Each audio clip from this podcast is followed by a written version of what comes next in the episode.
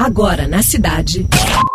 Cidade Sustentável. Cidade Sustentável. Produção e apresentação: Flávio e Ricardo Nere.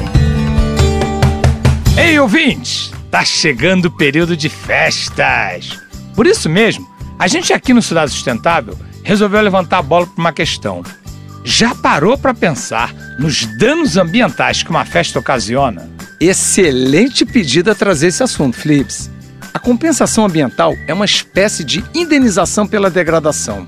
Uma festa tem produção de resíduos e consumo de recursos naturais, entre eles o combustível, gasto para levar as pessoas para o local da festança. Lembro que fizemos isso numa festa nossa. Cada pessoa que chegava preenchia uma filipeta, dizendo o bairro de onde saiu, a quantidade de gente que trouxe e os bairros por onde passaria até chegar de volta em casa. Isso!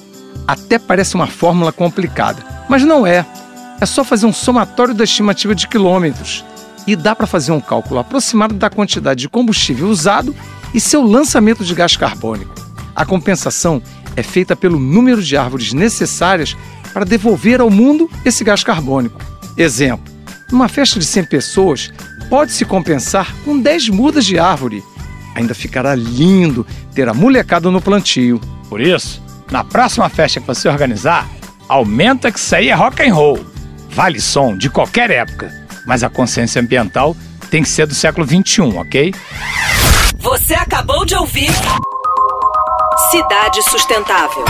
Sua dose semanal de sustentabilidade.